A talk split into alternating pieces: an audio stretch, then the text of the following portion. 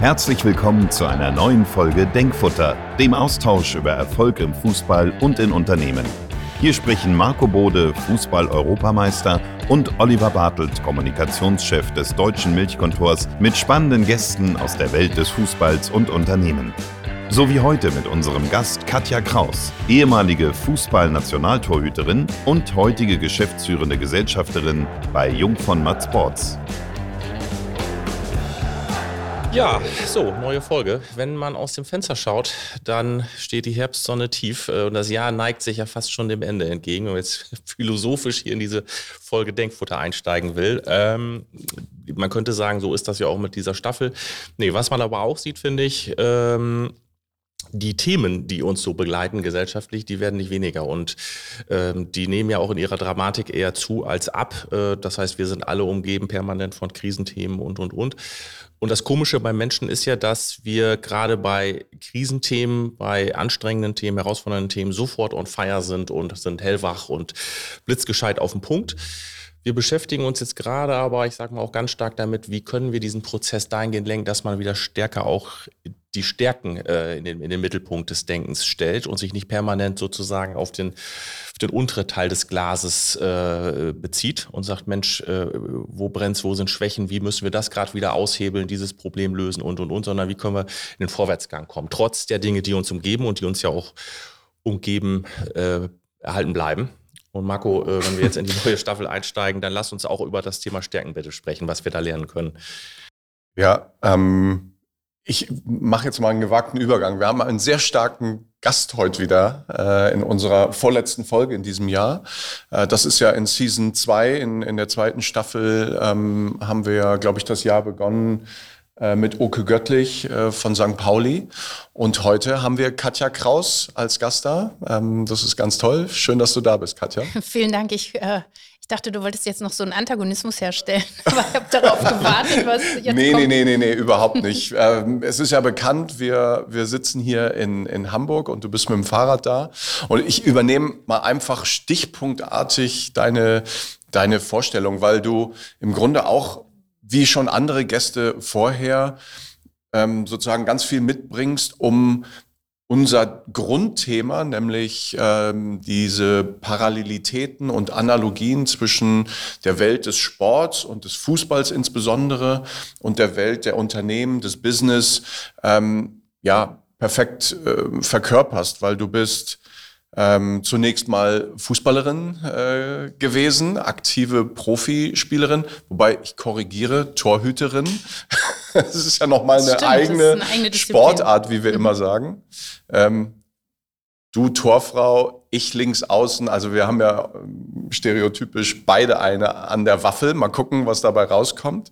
Ähm, wobei ich das als links außen immer eher als Kompliment genommen habe.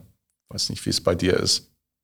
Äh, kannst du gleich nochmal vielleicht Bezug nehmen. Das Zweite aber auch, du hast ja im Männerfußball, äh, warst du, glaube ich, äh, eine der bekanntesten Protagonistinnen äh, im Management beim HSV, zusammen damals mit meinem auch Freund Didi Beiersdorfer und, und Bernd Hoffmann.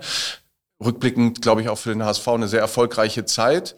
Ähm, so, hoffentlich sagen ja selbst wir Bremer, sind wir da bald wieder zusammen vereint in der ersten Liga.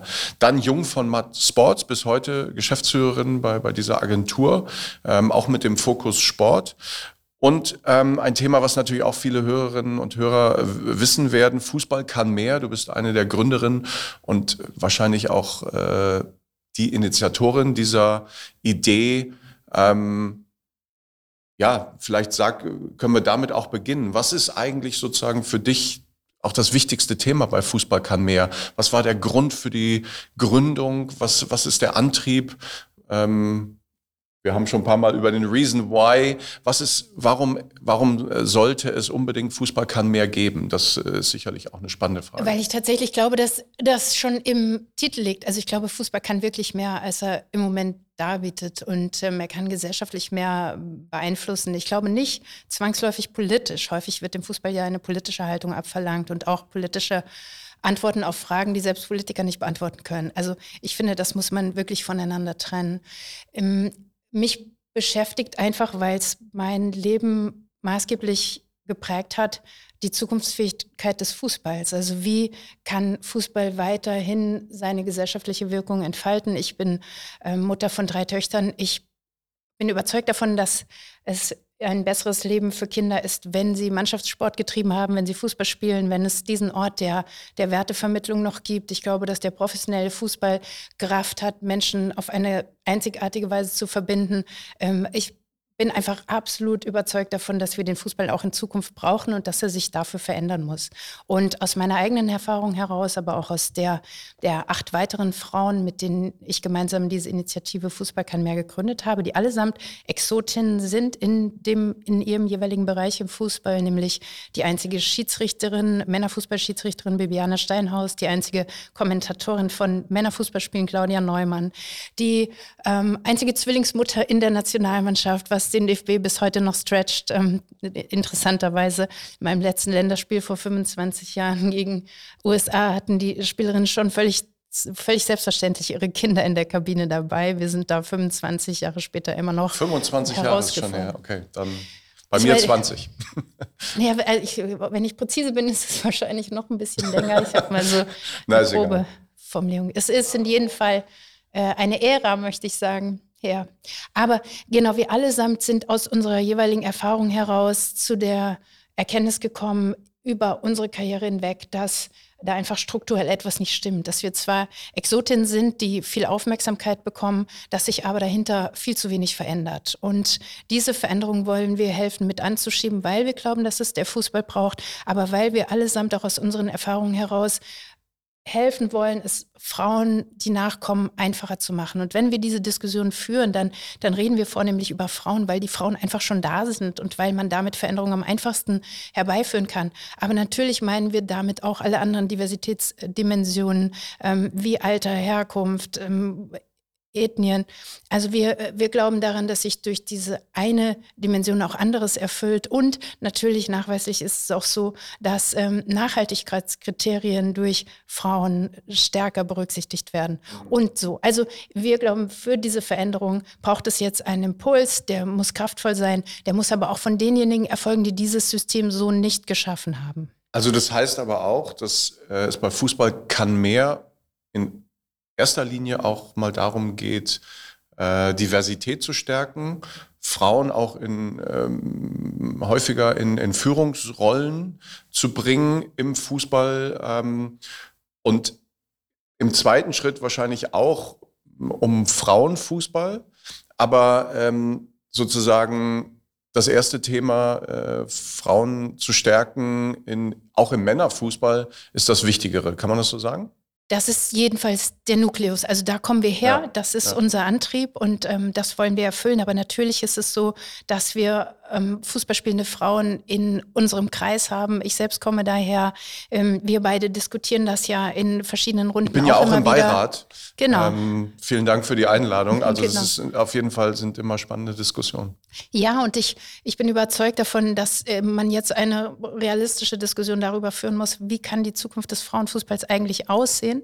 Und ähm, ich wünsche mir sehr, insbesondere auch die Spielerinnen ermutigen zu können, ähm, selbst eine Vision für ihren Sport Sport zu entwickeln. Also wie wollen Sie eigentlich mhm. in Zukunft Fußball spielen? Das halte ich auch für ganz wichtig. Aber vielleicht gehen wir noch mal einmal kurz zurück, weil Oliver ja auch das Thema Stärken. Äh, ich mache noch mal einen ja, Punkt und dann kannst du das ergänzen, weil etwas, was mich immer wieder umtreibt, ich sage das ja auch, wenn ich äh, in Unternehmen spreche oder wenn wir auch diskutieren, wir haben das im Podcast auch schon einige Male thematisiert, dass wir schnell die These aufstellen, diverse Teams sind besser als homogene. Äh, das, das, das klingt auch äh, überzeugend. Auf der anderen Seite haben wir doch wahrscheinlich alle auch Erfahrungen gemacht, dass homogene Teams natürlich erstmal einfacher zu handeln sind.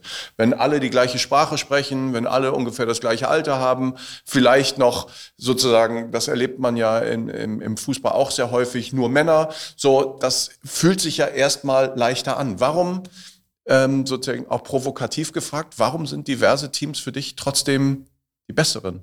Also erstmal, weil du sagst, äh, man sagt es einfach so, also die Studienlage ist erdrückend. Also die gibt es seit 20 Jahren nachweislich und immer wieder bestätigt, dass gemischt geschlechtliche Teams bessere Ergebnisse erzielen und andere Dimensionen auch noch erfüllen. Also natürlich kulturelle Veränderung.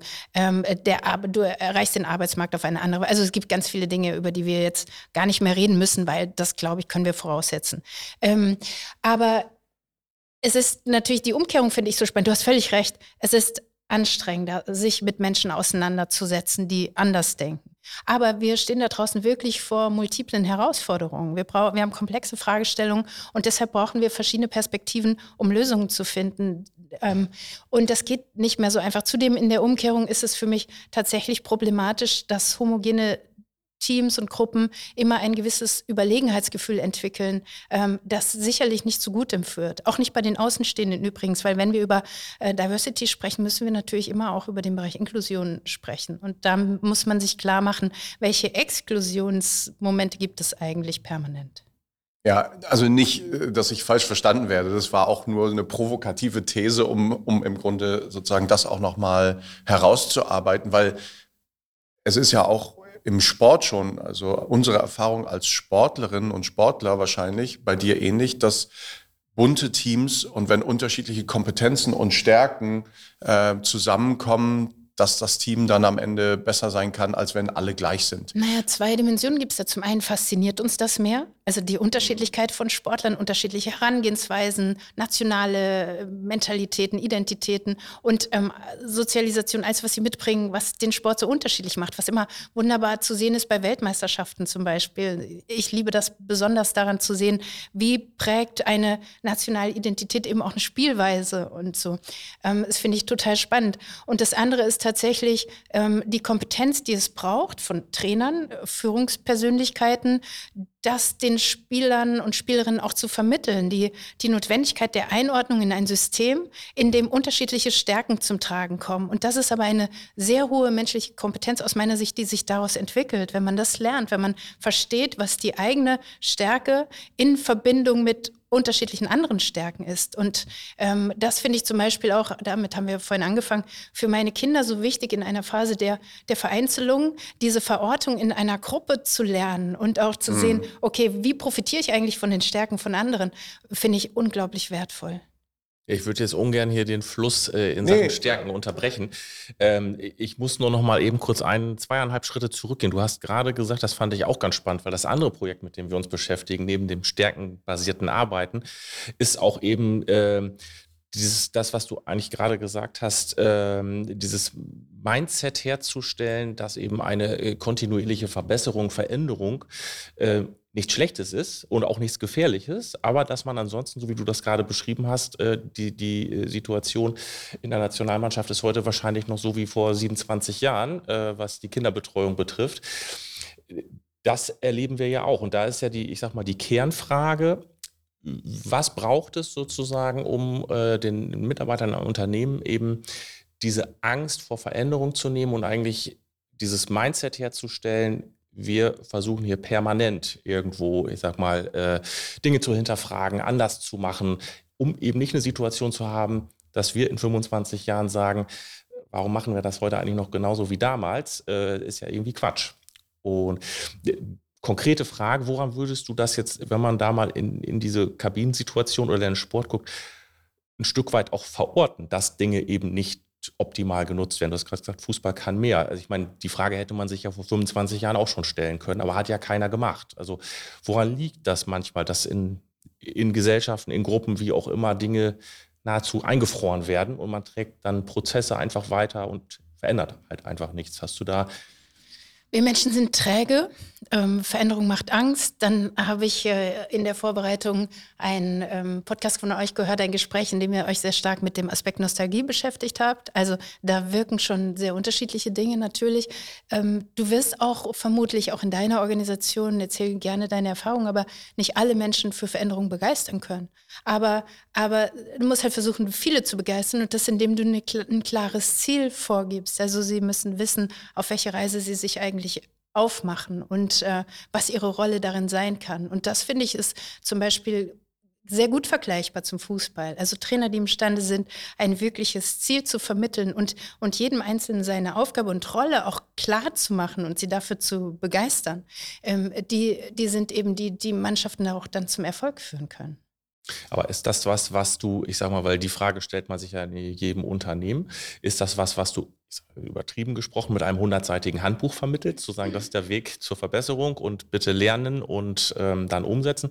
Oder würdest du sagen, Stichwort Bild des Trainers, das ist auch was, was man, ich sag mal, sehr auf persönlicher, emotionaler Ebene, ich sag mal, irgendwas, was man mit Wumms in eine Organisation reinträgt und sagt, das ist unser Mindset. Also ist das was, was man lernen kann oder wo man einfach auch eben Leute entzündet sozusagen und sagt, Mensch, Veränderung ist eigentlich in sich auch eine total spannende Geschichte. Beides, beides. Aber häufig sind ja auch diejenigen, die diese Transformation eigentlich in die Wege leiten, eher defensiv, weil sie Widerstand antizipieren und vermitteln nicht zu sehr den Spaß und den Gewinn, der in der Veränderung liegt. Und da, das finde ich ganz spannend. Also es ist ja auch immer die Frage, wie geht man mit Entwicklungen um? Bleiben wir bei dem, früher war alles besser und wir müssen gucken, wo wir herkommen oder messen wir uns an den Möglichkeiten? Und ich bin immer Verfechterin dessen, dass man das tut. Und ähm, dann geht es darum, das auf eine, auf eine positive Weise zu vermitteln. Wenn wir auf Trainer schauen, dann ist es ganz häufig so, dass sie mit den Entwicklungen gar nicht gar nicht liebevoll umgehen, sondern sie schauen auch in eine Zeit, in der Autorität noch eine andere Rolle spielte, in der sich der, der linke Verteidiger nicht erstmal mit seiner Haarfrisur beschäftigt, sondern mit den Laufwegen des Gegners womöglich. Und das, äh, das war noch die gute Zeit. Die ist aber anders nun mal, weil die Einflüsse von außen andere sind. Und das kann man emotional und intellektuell verarbeiten und verstehen und nach vorne gut umsetzen oder man blockiert an irgendeiner Stelle. Und alles davon habe ich schon erlebt. Ähm, so wird es aber perspektivisch nicht funktionieren. Dann kann man trotzdem noch manche Dinge für besser halten. So geht es mir auch, wenn ich mit meinen Kindern darüber rede, ob die bei Regen zum Training gehen sollen. Dann, äh, dann sage ich denen, ich habe aber am liebsten bei Regen gespielt, ist denen aber auch egal. Also motiviert die nicht. Und ähm, ich komme auch immer wieder an diese Punkte und trotzdem aber zu verstehen, dass es auch Fakten gibt, die nicht veränderbar sind und dass das in seiner Zeit auch richtig ist. Ich glaube, das ist die Voraussetzung dafür, dann auch Veränderungen herbeizuführen. Ich finde ganz spannend den Punkt, Marco, dann darfst du gleich einhaken, sozusagen. Ganz spannend, weil den, den sehe ich an, an, verschiedensten Stellen tatsächlich ja im Unternehmensleben. Was du gerade sagtest, dass Projektteams Widerstand schon antizipieren und dann entsprechend auch eher gehemmt sozusagen äh, in, in die Phase reingehen, wo man jemand anders für ein Projekt begeistern will. Also das ist wahrscheinlich auch ein Learning für Projektteams, zu sagen, ich muss eigentlich selber erstmal quasi diese Blockaden wegnehmen, weil ansonsten kann man ja gar nicht bei 100 starten sondern ist eigentlich durch dieses Antizipieren gleich auf niedrigem Niveau. Ähm, genau, und was ich dabei nochmal äh, dich gerne fragen würde, Katja, ist, wie, wie du vielleicht auch deinen eigenen Stil zu führen siehst. Ich meine, äh, ich weiß gar nicht so genau, ob du als Spielerin auch schon dich als Führungspersönlichkeit im Team immer gesehen hast oder ob du das warst oder so, da ähm, bin ich jetzt überfragt. Aber sicher ähm, als Geschäftsführerin beim HSV oder als Managerin auch in einer männlich dominierten Umgebung in der Zeit ja äh, auf jeden Fall noch und bis heute ja im Männerfußball ist das ja noch so, dass, dass du da ähm, oder jemand wie du exotisch wärst. Wie, wie, wie hast du da geführt? Wie bist du mit deinen Leuten umgegangen? Wie hast du kommuniziert? Ähm, persönlich auch bei Jung von Matt vielleicht, ähm, wobei das weiß ich auch, in so einem kreativen Umfeld ist die Welt schon ein bisschen anders als im Fußball vermutlich. Aber hast du da auch Unterschiede gemacht? Und ähm, vielleicht daran anschließend auch, das ist vielleicht eine sehr männliche Frage, aber gibt es für dich sowas wie einen weiblichen Führungsstil oder führen Frauen prinzipiell häufig ein bisschen anders? Ähm, oder oder ist, das, ist das ein Klischee? Viele Fragen zugleich. Ich fange mal hinten an. Ähm, dann musst du mir noch mal helfen mit den vorherigen Fragen. ähm, ja, Dein persönlicher Führungsstil. Grundsätzlich äh, äh, glaube ich fest daran, dass Frauen anders führen, denn äh, sonst bräuchten wir keine Diversität. Also das ist ja das Problem ähm, der bisherigen Frauengeneration, in, die in Führungspositionen gekommen sind, dass sie ganz häufig von Männern determinierte Strukturen hatten und sich deshalb auch so verhalten mussten und anpassen mussten. Also es gibt so eine Deformation auf dem Weg in die Spitze, der bei vielen Frauen leider noch dazu führt, dass sie denken, na gut, das, äh, da, das hat mich hart gemacht, äh, dickfällig. Ich glaube nicht an Dickfälligkeit und ich glaube vor allem nicht, dass nachfolgende Generationen, ob Männer oder Frauen, das für einen vorrangigen Wert halten. Deshalb ist es unsere Aufgabe, es ihnen leichter zu machen. Das ist meine, meine Vorstellung. Und wir sind da draußen in einer komplexen Welt, wie gesagt, ähm, in einer äh, pluralistischen, die, die Fähigkeiten von Frauen sind aus meiner Sicht total relevant dafür. Zum einen, weil sie die bisherigen Systeme nicht geschaffen haben, wie gesagt. Zum anderen aber eben auch, weil diese Kommunikationsfähigkeit, ähm, Komplexität, Dinge in Kontext sehen, ähm, das Verzichten auf Machtdemonstrationen, klassische Machtkriterien, das ist total wertvoll. Empathie natürlich. Ähm, und wenn du mich fragst, wie es für mich war, dann kann ich das tatsächlich sagen. Ich war keine begnadete Torhüterin. Ich glaube, dass mein Weg auch darauf begründet war, dass ich schon eine, eine Führungsrolle in gewisser Weise genommen habe. Ich bin zutiefst Mannschaftssportlerin und trotzdem ist kein Zufall, dass ich Torhüterin geworden bin und damit, wie du sagst, nochmal so eine ganz exponierte Rolle oder eine andere Sportart betrieben habe. Mm, und mir war das aber tatsächlich auch immer wichtig und ich habe keine Not mit Druck und ähm, damit Entscheidungen zu treffen. Und damit differenziert man sich ja auch schon ganz schnell. Und so ist mein Weg dann auch gewesen. Gar nicht, dass ich, dass ich so auseinandergesetzt damit war, aber, aber man kommt ja auch ganz leicht in diese Rolle, wenn man Entscheidungen nimmt. Irgendwann habe ich das dann verstanden tatsächlich und ich kann sagen, ich habe so eine Neigung zur Hingabe und so war auch mein Führungsstil. Also ich habe eine sehr emotionale Art zu führen, die auch sehr kraftraubend ist. Aber ähm, das ist tatsächlich auch das, was auf dem Weg, ähm, glaube ich, so meine Karriere ausgemacht hat, dass ich immer sehr, sehr eingelassen war in all das, was ich getan habe und auch im Umgang mit den Menschen, weil ich, für mich gibt es nichts Spannenderes, als den Menschen zu sehen, zu verstehen und, und mich damit auseinanderzusetzen, warum er ist, wie er ist und tut, was er tut. Darüber habe ich auch zwei Bücher geschrieben. Ähm, das ist so meine Ursprungsmotivation. Und ich glaube, das war auch mein, so ist mein Führungsstil begründet, mir zu, zu, die Menschen zu versuchen zu verstehen in ihrer jeweiligen Rolle. Okay, also schon eine menschenorientierte Führung, eine so, die auch Hingabe, ne, war, glaube ich, eben ein Wort, was du selbst verwendet hast, auch Vorbild zu sein, also irgendwie auf. Ähm, auf Augenhöhe auch mit, mit allen zu kommunizieren.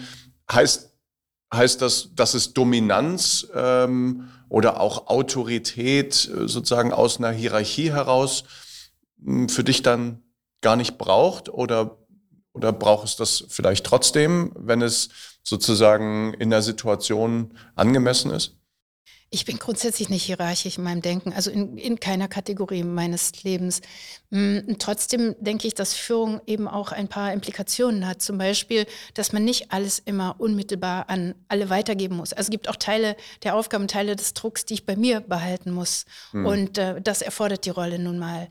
Für mich ist entscheidend, in Führungspositionen inzwischen, insbesondere in dieser Zeit, ähm, ist jemand fähig zur Wirkungsreflexion oder nicht? Also mache ich mir meine Rolle vorher bewusst und die Auswirkungen meines Handelns und überprüfe das dann auch immer wieder oder eben nicht. Und ich glaube, wenn man diese Voraussetzung schon mal hat, dann hat man gute Chancen, eine gute Führungskraft zu sein. Mhm. Und natürlich die, die das ist mein Lieblingsthema, die Fähigkeit zum Mitgefühl. Also die, die Perspektive des anderen einnehmen und versuchen, dessen Handlungsweisen zu verstehen, ohne, und da kommen wir in eine wirklich interessante Debatte dieser Zeit, ohne jede Befindlichkeit wichtig zu nehmen und, und mit dem Versuch, die Menschen immer wieder an Selbstverantwortung zu erinnern. Also inzwischen sind wir in einer Zeit, in der Arbeitgeber ganz häufig für, für die mitarbeitenden Menschen nahezu alles lösen muss. Also man kommt mit allen Themen seines Lebens an den Arbeitsplatz und dort sollen Lösungen dafür gefunden werden. Das halte ich für falsch. Und das überfordert auch eine, äh, eine Organisation. Deshalb ähm, immer wieder daran zu erinnern, ähm, das musst du für dich auch alleine lösen, weil darin auch ein Wachstum liegt. Das ist extrem wichtig. Also schon empathisch zu sein, ähm, wahrscheinlich auch sowas wie emotionale Intelligenz mitzubringen, verstärkt. Ne? Ich meine, äh, ganz ehrlich, auch wenn du sagst, Männer und Frauen führen da unterschiedlich, aber gute und moderne Führungskräfte, äh, Männer entwickeln sich ja auch Gott sei Dank, äh, in die Richtung. Und äh, der, darüber haben wir auch, Oliver, schon ein paar Mal gesprochen, diese klassische, dominante, autoritäre Führungsstil verschwindet ja immer mehr. Er ist noch nicht weg, ne? ist auch in einigen Unternehmen natürlich noch ein Thema. Ähm, aber ich glaube, Menschen mitzunehmen, ihre Stärken hervorzuholen, auch die Diversität als Stärke zu sehen für, das, für die Organisation, das ist ja immer verbreiteter. Das stimmt, aber das, was Katja gerade sagte, was ich in jedem Punkt äh, zustimmen würde, mein Gefühl ist, dass, wo wir jetzt hier wie selbstverständlich drüber reden, reflektieren, mal die Position des anderen überdenken, ist in keinster Weise eine Selbstverständlichkeit. Also ich würde mal, wenn ich das in Prozenten eingießen müsste, sagen, nicht mal 20 Prozent der Führungskräfte äh, sind in der Lage, das äh, vollumfänglich zu machen. Also, weil man immer wieder auf Menschen stößt, die total überrascht sind, wie sie in ihrem Auftritt wirken, wie was sie auch bei anderen auslösen. Und erst wenn man es ihnen dezidiert erklärt, warum jetzt was gerade wie passiert ist, dann den erhellenden Moment haben und sagen, Mensch, das stimmt. Äh, deswegen ist das jetzt vielleicht irgendwie gerade gecrashed. Das finde ich total spannend, dass ich sag mal, da äh, dieser Prozess offenbar nicht so schnell geht, ähm, wie alles, was gesellschaftlich an uns ansonsten äh, in, in Turbogeschwindigkeit vorbeirauscht, dass da noch ganz viele Menschen sozusagen in diesem Oldschool-Wirken, Denken und Handeln unterwegs sind. Ich, ich stehe hier quasi mit meinem Tun im Mittelpunkt und alles andere wird sich schon irgendwie fügen. Du musst natürlich auch sehr viel darin investieren und vielleicht ist mir das auch so bewusst, weil ich eben aus dem Sport komme. Also wenn ich an meine HSV-Zeit denke, dann war das ganz, ganz wesentlich, ganz unterschiedliche Dis Disziplinen zusammenzuführen. Und zum einen, Marco, du weißt es selbst, erstmal den Leuten zu vermitteln, die rund um so eine Fußballmannschaft ähm, arbeiten, dass das ein ganz eigener Kosmos ist. Also das Vergleiche zum Beispiel, schon mal, also das führt zu Unbill und zu keinem guten Magen. Also dann weißt du, wenn du du dich damit auseinandersetzt, äh, welche Möglichkeiten die Pro, den Profis, also das muss man schon mal hinmoderieren.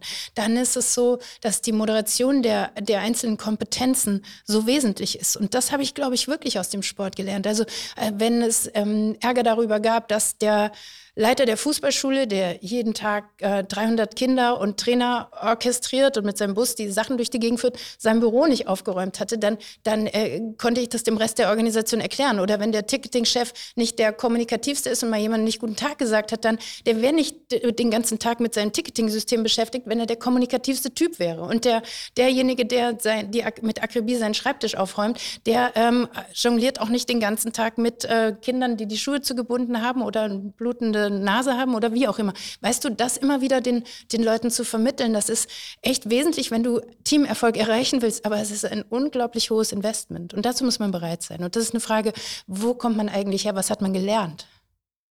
Aber ähm, genau die Erfahrung habe ich als Spieler sicherlich auch schon gemacht, dass man die Stärken des anderen sieht und, und auch wertschätzt.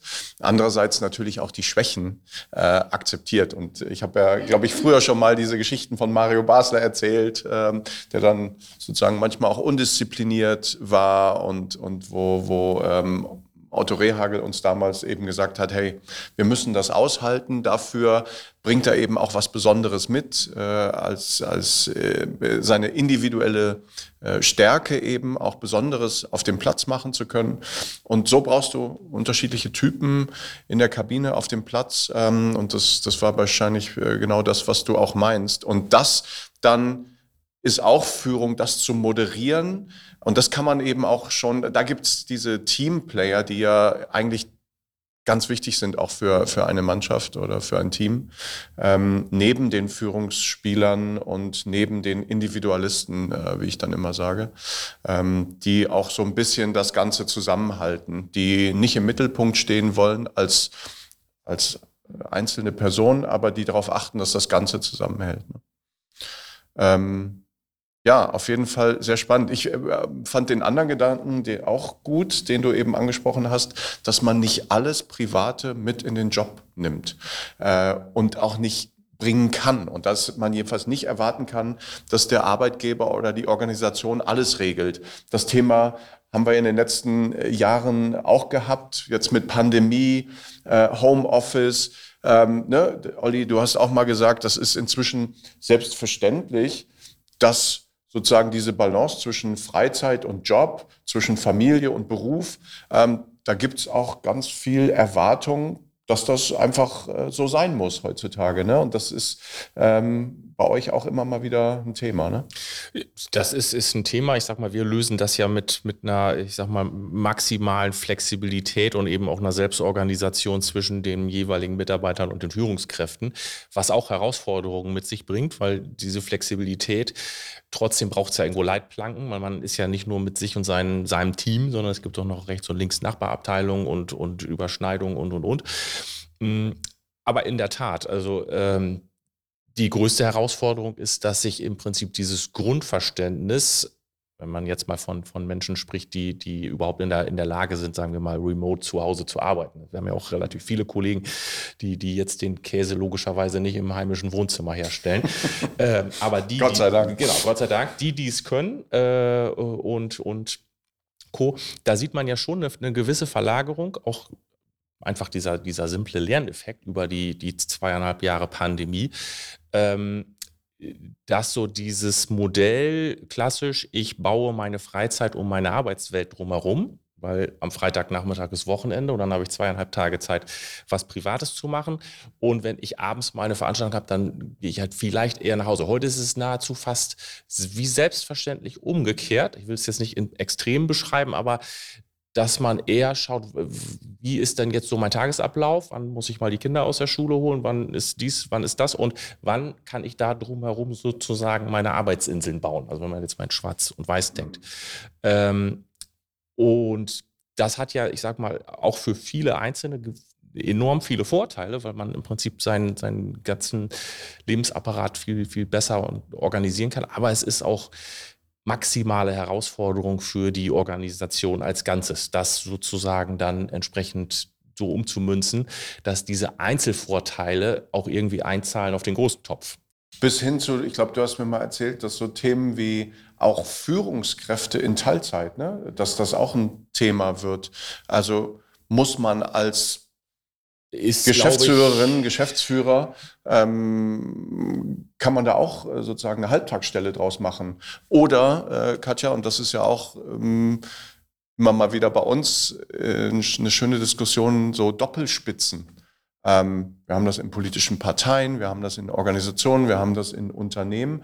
Ähm, so, es gibt jetzt noch kein Trainer-Duo in der Bundesliga, wobei ich glaube, das gab es sogar ansatzweise auch schon. Ja, mal. und vielleicht wird das auch viel mehr gelebt, als wir uns das so vorstellen können. Also ich glaube einfach, es gibt Führungsaspekte, die nicht delegierbar sind in so einer, in so einem kleinen Universum wie einer Fußballmannschaft. Also da leitet sich schon sehr viel ab von der Autorität, die man jemandem verleiht. Ähm, aber das geht viel mehr in Teams, als das früher der Fall war. Es gibt auch viel größere Akzeptanz für unterschiedliche Kompetenzen in diesen Trainerteams. Das war ja früher komplett anders, wenn ich über Diskussionen nachdenke, wenn ähm, Psychologen zum Team kommen sollten und wie viele Trainer sich dagegen lange Zeit gewehrt haben. Also das verändert sich sehr. Ich glaube, ich glaube absolut an, ähm, natürlich schon unter dem Vereinbarkeitsaspekt an ähm, geteilte Führung und ähm, Führen in Teilzeit. Anders werden wir Gleichheit nicht hinbekommen. Gleichstellung, das geht so nicht. Also, weil wir reden ja immer noch darüber, dass Vereinbarkeit unter den bestehenden ähm, Rahmenbedingungen einfach nicht möglich ist. Und wir werden zunehmend aber auch nicht nur Frauen haben, die sich ähm, dem Familienthema widmen, sondern auch viel mehr Männer. Und deshalb müssen wir endlich an diesen Lösungen arbeiten. Und ähm, was wir jetzt gerade sehen, ist die Entwicklung ja auch so, dass es nicht mehr nur noch um Vereinbarkeit von Familie und Beruf geht, sondern auch um andere Lebensaspekte, die den Menschen immer wichtiger werden. Also Erwerbstätigkeit steht nicht mehr oben in der Lebensbedeutungshierarchie junger Menschen. Und dem müssen wir was entgegensetzen, weil wir sollen uns ja nicht komplett abkoppeln von einem gewissen Anspruch und von der Notwendigkeit, Ergebnisse zu erzielen als Unternehmen. Und wie kriegen wir das eigentlich weiterhin hin unter Berücksichtigung all der anderen Faktoren? Das ist eine echt schwierige Aufgabe. Und für mich gehört das eindeutig dazu, wenn ich, was ich sehr gerne tue, den Fußball und Politik vergleiche zum Beispiel. Wir wollen in der, ähm, also erstmal ist beides sehr vergleichbar, weil es beides nicht strategiefähig ist aufgrund der, der maximalen Aufmerksamkeit. Aber es ist eben auch ähm, vergleichbar darin, also in der Politik, wir, wir, erwarten immer so viel von den Menschen und ähm, wir, wir muten Politikern zum Beispiel Jobs zu, Aufgaben, die einfach nicht zu bewältigen sind. Wenn ich auf diese Situation der multiplen Krisen aufeinanderwirkenden und entgegengesetzten Kräfte blicke, dann ist das eigentlich fast nicht menschlich, was die Politiker da, gerade Spitzenpolitiker leisten, unter permanenter Bewertung jedes Wortes, das sie irgendwo sagen. Also das ist wirklich schwierig. Und dann erwarten wir aber auch noch, dass sie Menschen sind, und dass sie menschliche Erfahrungen machen, die sie wiederum in ihre Arbeit einbringen sollen. Aber wann sollen sie die machen? Wann sollen die ein Buch lesen oder sich mit ihren Kindern auseinandersetzen, beim Kindergeburtstag eine Wahrnehmung dafür bekommen oder, oder ich gerade im Spaßhallenbad äh, sehen, was andere Menschen so umtreibt? Wie soll das gehen? Und schon deshalb glaube ich, dass wir Arbeit anders verteilen müssen. Aber genau, das wollte ich jetzt fragen. Und der Lösungsansatz für dich wäre dann, Führung zu teilen. Also Doppelspitzen auch in einem Ministerium? Selbstverständlich. Warum nicht? Wir bei der Bewertung der Doppelspitze gehen wir ja auch von einem völlig tradierten Bild aus, dem permanenten Wettbewerb, dass es nur einen geben kann, der dann äh, im Vordergrund steht, dass Menschen, die also immer Rivalen eigentlich sind, das ist sehr antiquiert. Also wir sind in einem Zeitalter der Kooperation. Anders kriegen wir sowieso alles überhaupt nicht mehr bewältigt, wenn wir nicht wirklich in verschiedenen Disziplinen zusammenarbeiten. Erlebt ihr das auch quasi als ähm, Alters äh, äh, Herausforderung oder Frage sozusagen, dass einfach in diesen Konstellationen gewisse Rollenbilder, Prozessabläufe und so auch eher in, in, in einem ich sag mal, älteren Semester vorherrschen, die aber ja noch mittendrin und oft ja eben auch in Führungspositionen in der, in der Jetztzeit sind. Also ist das was, was sich irgendwann langsam ausschleift, weil sowieso nachfolgende Generationen anders, ich sag mal, die Dinge wahrnehmen und wir das nahezu, ich sag mal, gefühlt abwarten können, bis, ich sag mal, gewisse Kräfte aus tradierten Rollenbildern gar nicht mehr im Wirkungskreis dabei sind? Oder ist das was, Stichwort Fußball kann, kann mehr, wo man wirklich aktiv ran muss, weil ansonsten man eigentlich das Problem immer wieder weiterträgt? Also ähm, das, was du ganz am Anfang gesagt hast, war ja auch ein sehr optimistisches äh, Bild oder ein hoffnungsvolles Bild noch, was den Fußball und, und die Möglichkeiten angeht. Äh, ich bin, gehöre ja auch noch zu denen, die sagen, im Fußball steckt so viel Positives und so viel Kraft auch zur Wertevermittlung bei, bei jungen Menschen äh, und darüber hinaus. Aber wir wissen natürlich auch beide äh, und alle, dass der Fußball in vielerlei Hinsicht auf dem Holzweg ist und Fehlentwicklungen da sind und, und die Dinge auseinanderdriften, auch dort extrem und der Wettbewerb an vielen Stellen nicht mehr fair ist. Aber das ist nochmal ein eigenes Thema. Ähm, um, um auf deine Frage zu kommen. Ähm, ich glaube, dass wir da mitten in großen Veränderungen sind, aber noch nicht absehbar ist, ob das alles gut ausgeht und, und ob es wirklich, äh, ob diese Modelle dann auch äh, von allen so gelebt werden. Was mir eben durch den Kopf ging, ist zum Beispiel, ähm, also wir haben viel über Gendergerechtigkeit und, und, und äh, Themen gesprochen, dass Frauen in mehr Führung gehören. Bei Doppelspitze finde ich auch den Gedanken, altersunterschiedliche Typen äh, zu denken.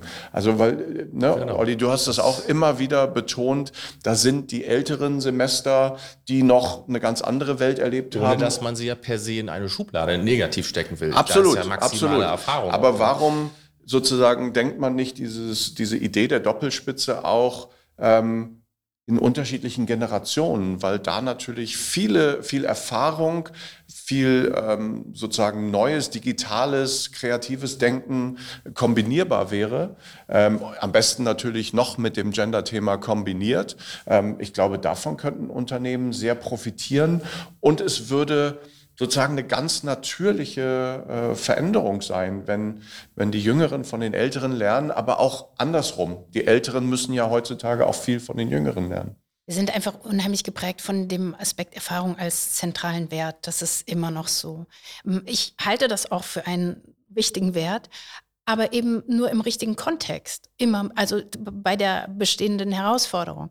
Weil also ich kann klar sagen, ich habe die radikalsten Dinge am Anfang meiner Berufslaufbahn gemacht. Also als ich noch nicht vom System korrumpiert war, als ich noch nicht um all die Konsequenzen, die politischen Dimensionen wusste, da habe ich einfach getan, was ich für richtig hielt. Und Vielleicht war manches nicht schlau, aber, aber auch vieles hat zu einem guten Ergebnis geführt. Oder ich habe Schmerzen erlitten dabei.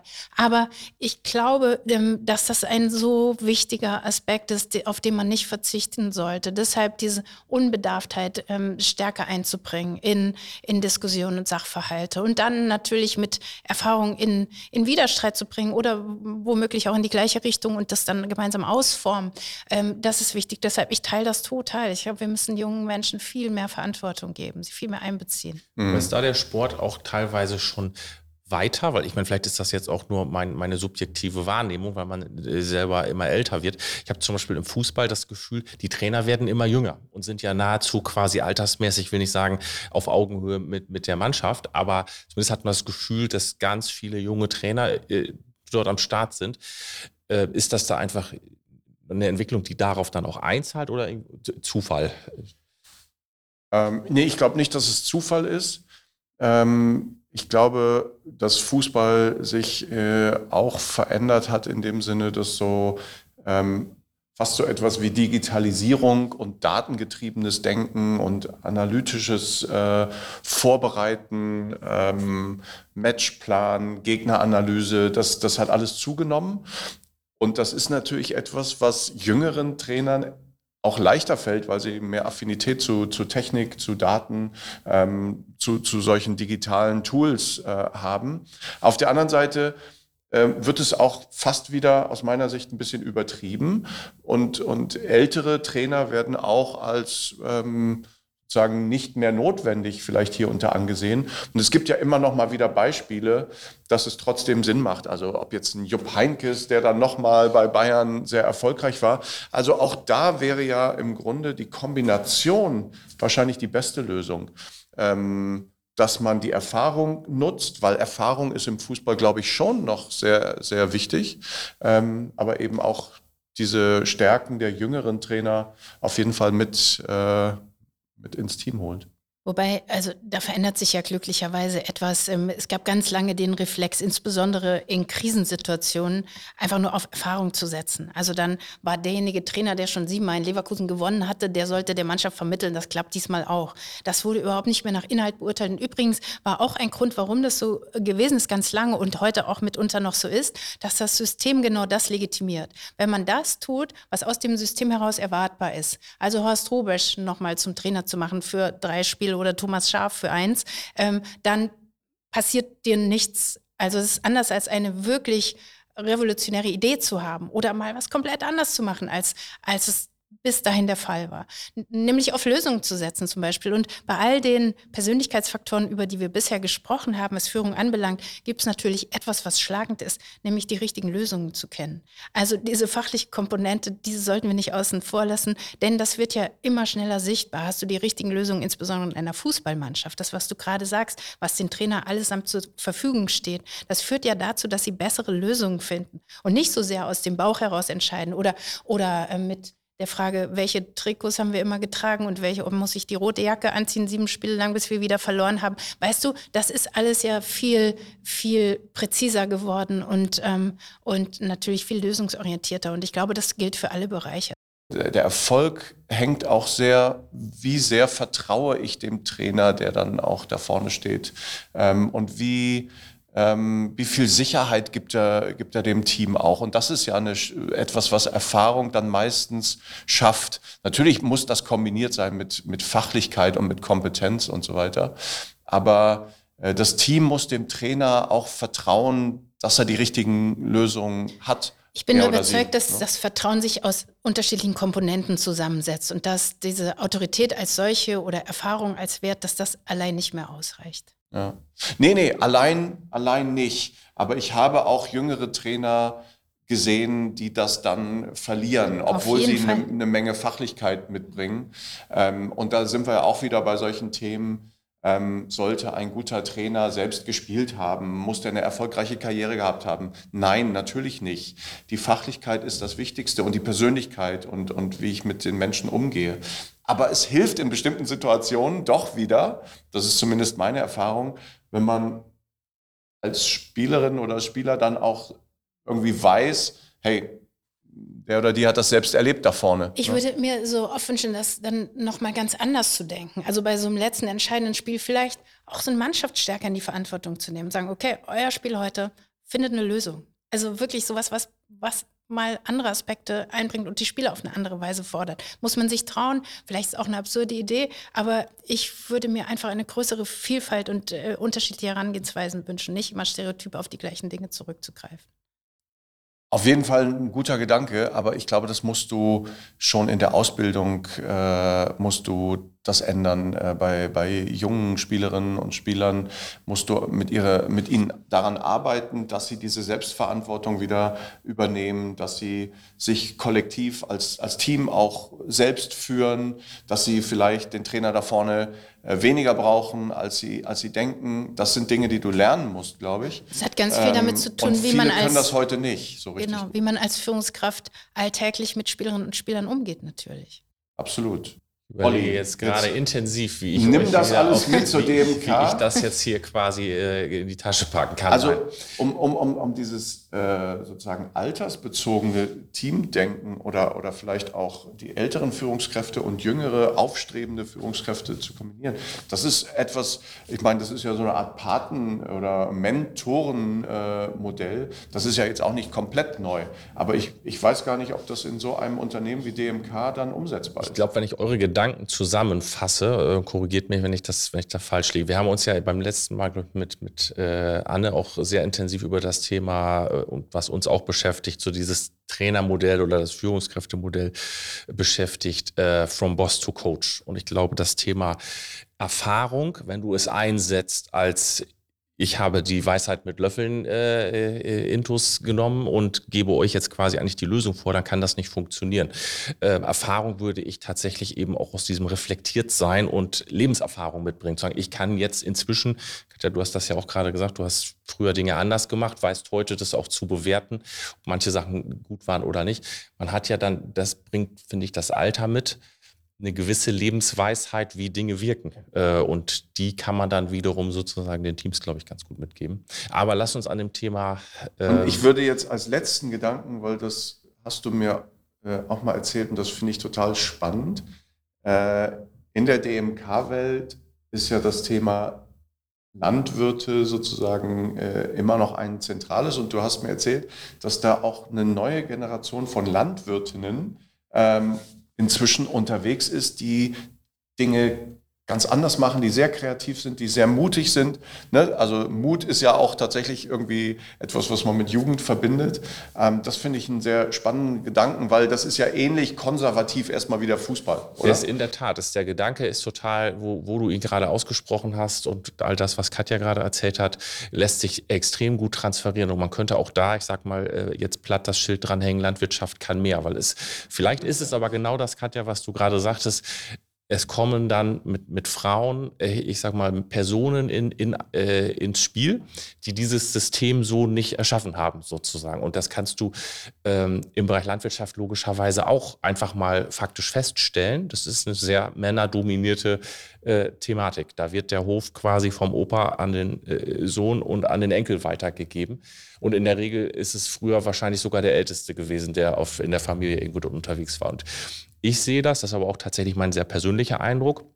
Wir haben inzwischen ganz viele landwirtschaftliche Betriebe bei uns in der Genossenschaft, wo plötzlich auch die Töchter ins Spiel kommen. Und äh, in dem Moment, wo die mit ihrem Vater zusammen, das ist ja oft auch, das ist ja kein Übergeben von hier ist der Schlüssel und jetzt ist es deins, bitte mach was draus, sondern äh, das ist ja auch eine intensive Phase, wo es von dem einen zum anderen übergeht, wo man eben auch mit dieser Erfahrung nochmal zur Seite steht. Aber die Verantwortung wandert langsam weiter. Und ich sehe ganz oft dort, wo, wo dann die Töchter ins Spiel kommen, dass die die Möglichkeiten ganz anders sehen oder auch dieses reflektiert sein, wie, wie, wie wirkt das, was ich mache, auf die Gesellschaft, auf die Umgebung, anders aufnehmen können und dann in ihr Tun übersetzen und nicht einfach sagen, gut, hat mein Papa auch die ganze Zeit so gemacht, dann werde ich das jetzt bestmöglich weitertragen, um ihn irgendwie auch noch glücklich zu machen mit dem, was ich da jetzt weitermache. Und das ist oft bei den jungen Landwirtinnen so, dass die erstmal sagen, ich gehe einfach mal mit einem frischen Blick wieder an die Sache ran und verändere wirklich das System, in dem ich hier. Ja, ist interessant. Das ist, äh, Wein ist meine große Leidenschaft. Ähm, das ist bei Winzerinnen zum Beispiel auch ganz ähnlich.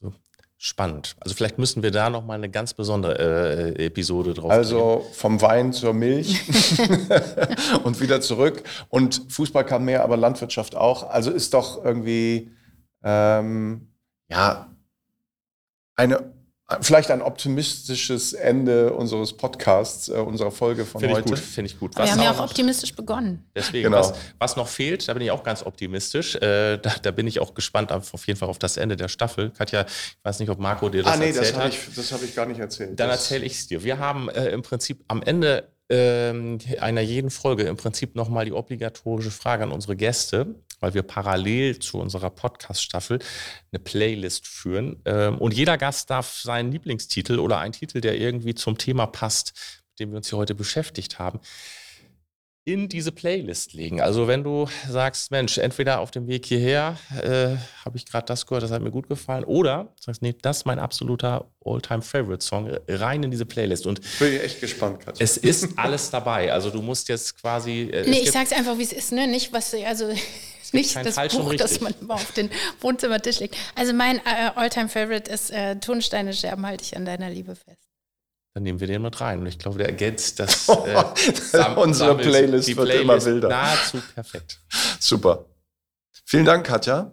Es hat Danke. sehr viel Spaß gemacht. Vielen Dank. Apfel für diese Folge. In vier Wochen geht es weiter.